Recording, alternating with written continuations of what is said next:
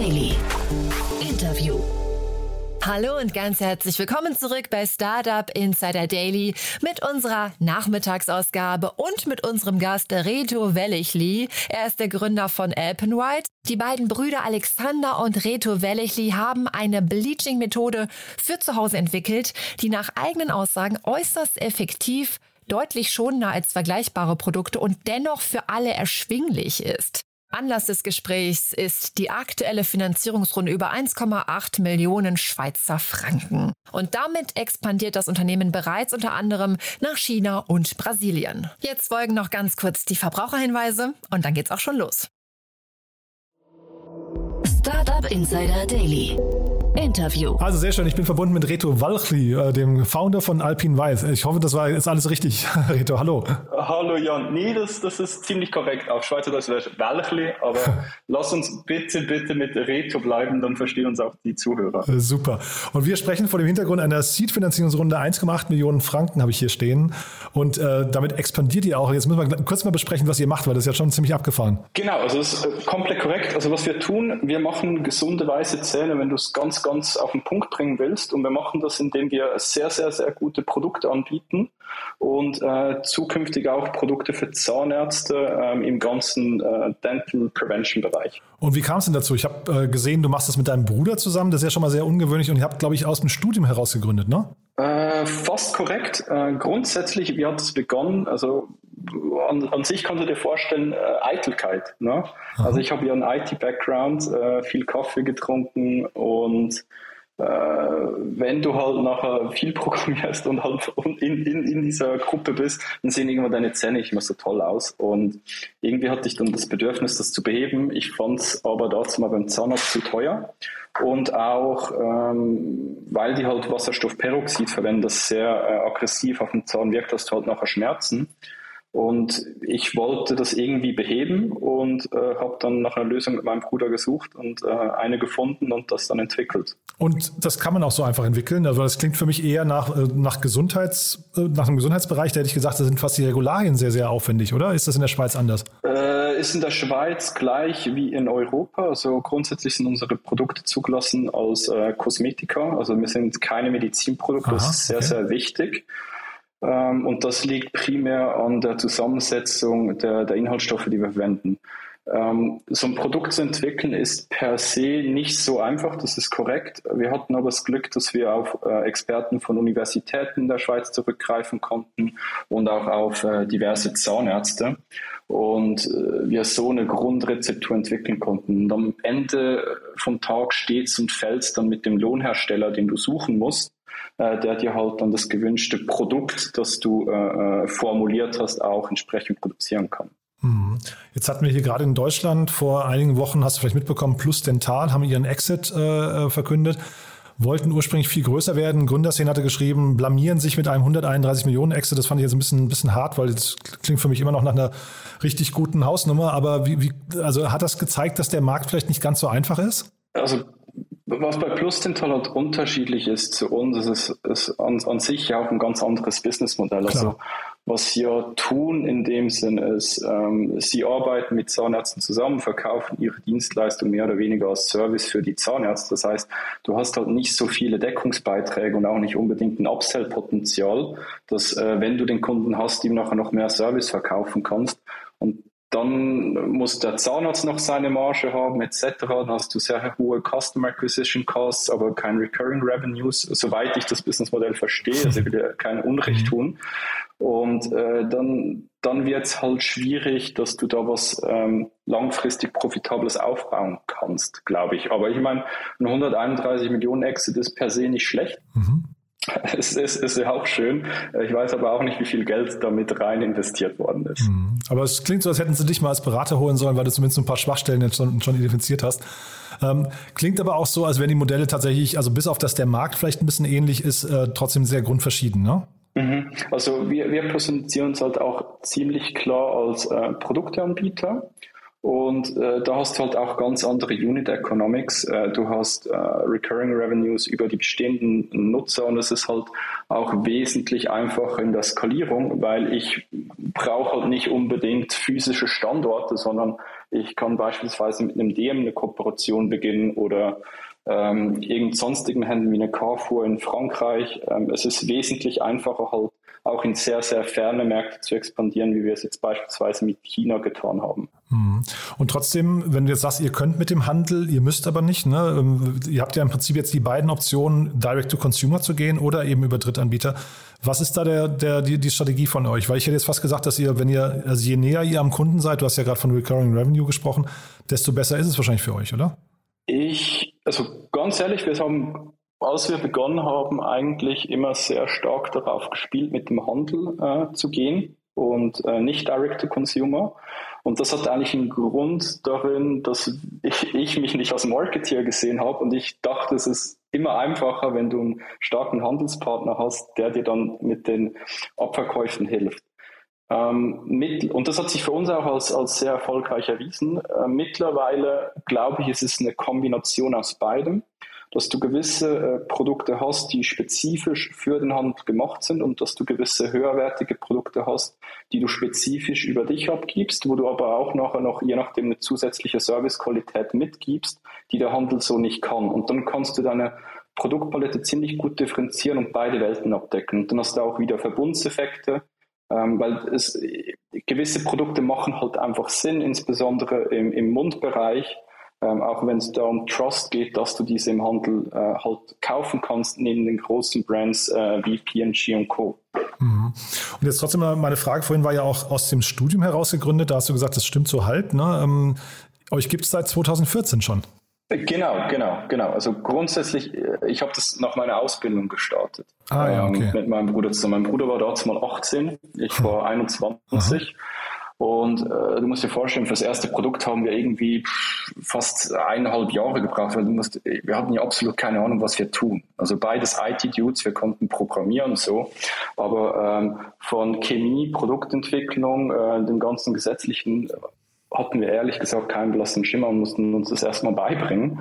Und dann haben wir eigentlich ähm, nach rund zwei Jahren dann das erste Produkt gehabt, konnten das, das dann lancieren und haben das wirklich alles bootstrapped und haben das eigentlich nebenbei als äh, Hobby äh, in Anführungszeichen neben Studium und äh, Fulltime-Job äh, aufgebaut, wirklich von null und waren dann am Schluss bei sieben Produkten äh, in drei Märkten und haben nachher gesagt, hey, jetzt hat es so eine kritische Größe, wo wir entweder ähm, aufhören und das einfach auslaufen lassen und ähm, alle unsere Kosten auf Null fahren oder ähm, dass wir jetzt wirklich schauen, wie können wir das Ding richtig groß machen und skalieren. Aha, aha. Und haben uns dann fürs Zweite entschieden, weil wir einfach so viel Upside-Potenzial äh, darin gesehen haben, auch mit den neuen Produkten, die jetzt gestern äh, drei Stück gelauncht sind und mit der Zahnarztreihe, äh, die wir letztes Jahr eigentlich schon begonnen haben mit der Entwicklung,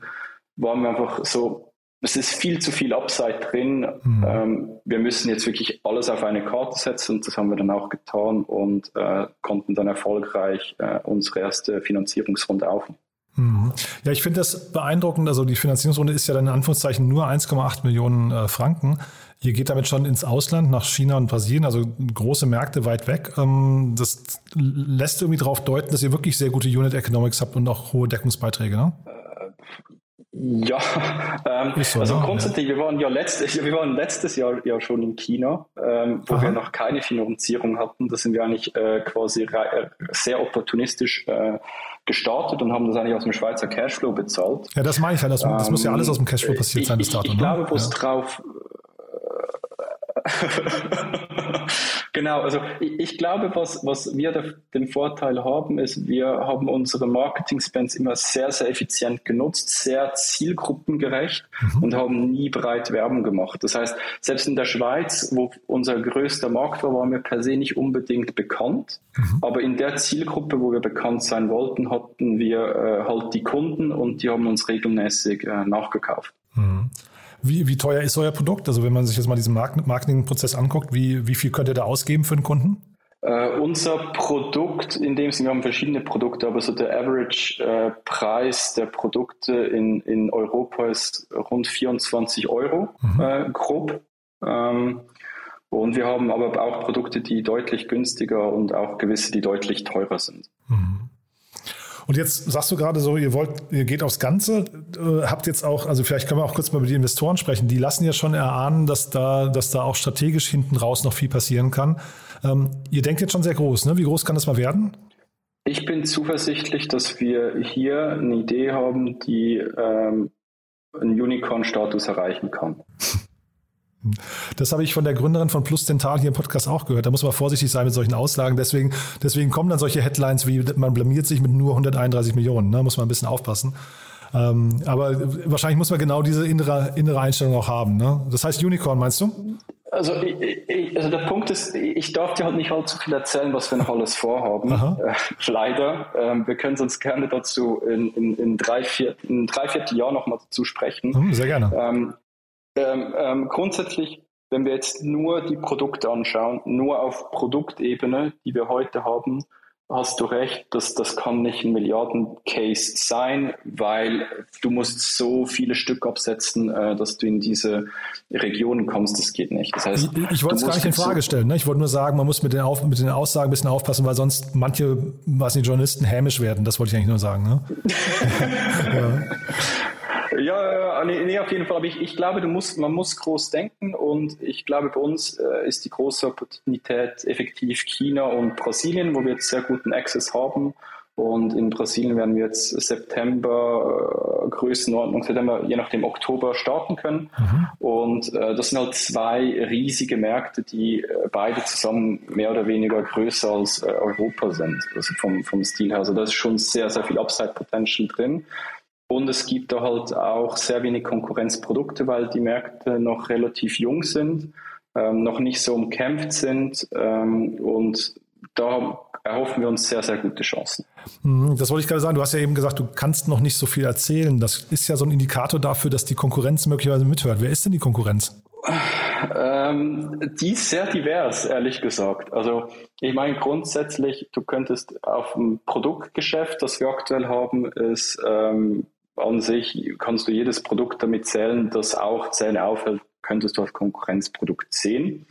Ähm, wir nehmen aber halt meist eine andere Marktpositionierung ein auf den äh, zukünftigen Produkten, jetzt vor allem im Professional-Bereich für Zahnärzte, äh, da bist du halt nachher gegen Philips ähm, und Straumann, die ja plus den Tal, soweit es mir bekannt ist, äh, akquiriert haben mhm. äh, im Konkurrenzkampf. Ähm, das heißt, es ist sehr vielseitig. Also wenn du, wenn du auf Produktseite bist, bist du halt gegen äh, die P&Gs, Unilevers dieser Welt ähm, so und auf der Professional-Seite bist du ähm, gegen die, die, die Straumanns, äh, Philips äh, gegen dieser, in dieser Welt äh, unterwegs. Und wir haben aus unserer Sicht eine komfortable Lösung gefunden, um diese beiden Welten zu verbinden, wo es so heute noch nicht gibt. Und würdest du sagen, hinterher dieser Wettbewerb wird dann durch die Marke entschieden, weil jetzt die genannten Player, äh, Philips und so weiter, das sind ja welche mit tiefen Taschen. Ne? Da müssen wir vielleicht, also wenn, wenn man jetzt sagen würde, es ist hinterher Kapital, was das Ganze entscheidet, das ist vielleicht problematisch. Patente gibt es wahrscheinlich nicht, nehme ich mal an, sonst ähm, werdet ihr wahrscheinlich auch irgendwie, ja, hättet ihr wahrscheinlich irgendwie einfachere Verteidigungsmechanismen. Also vermute ich mal, es ist hinterher die Marke, ne? Ähm, es ist Marke und es sind gewisse Trade Secrets, äh, die wir besitzen, ähm, die wir äh, so äh, natürlich auch gar nicht patentieren möchten. Ähm, aber primär, da hast du schon äh, das Richtige erkannt, das ist ein Marketing-Game. Ähm, es, ist, es ist ein Game, wer zuerst drin ist und wer die Kunden am richtigen Ort zur richtigen Zeit abholt. Und dann glaube ich aber ganz bestimmt, ist es eine, eine Businessmodellfrage auch, weil wir halt wirklich äh, etwas Neues kreieren, was es so heute auf dem Markt noch nicht gibt. Super. Dann würde ich sagen, wir machen tatsächlich ein Update so in einem Dreivierteljahr. Bin ich sehr gespannt drauf. Haben wir für den Moment was Wichtiges vergessen? Für den Moment haben wir eigentlich nichts äh, Wichtiges vergessen. Danke, Jan. Ihr sucht wahrscheinlich Mitarbeiter, ne? Äh, ihr sitzt in Zürich, äh, habt ein neues Büro gerade bezogen. Wahrscheinlich ist es leer. Da, da, ist noch Platz für ein paar Leute, ne? Unbedingt. Also ja. wir suchen sehr, sehr viele Mitarbeiter zurzeit.